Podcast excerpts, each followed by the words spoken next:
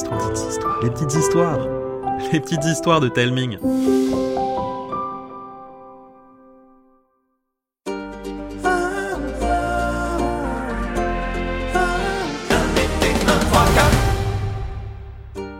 Salut, moi c'est Arthur et j'habite le meilleur village du monde entier.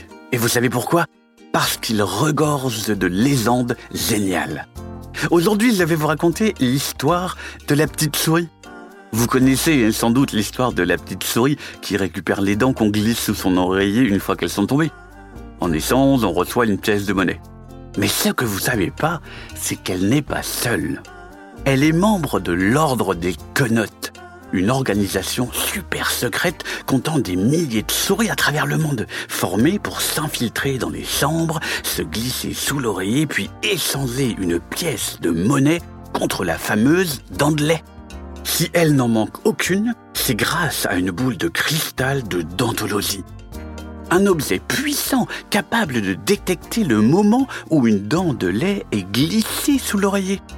Lorsque ça arrive, zoup, la boule dentologie crasse un petit papier et dès qu'une petite souris le prend, zoup, elle est téléportée dans la bonne chambre. Une fois sa mission accomplie, elle déchire discrètement le papier et zoup, la voilà ramenée à l'ordre des canottes. Là-bas, chaque dent est polie jusqu'à briller.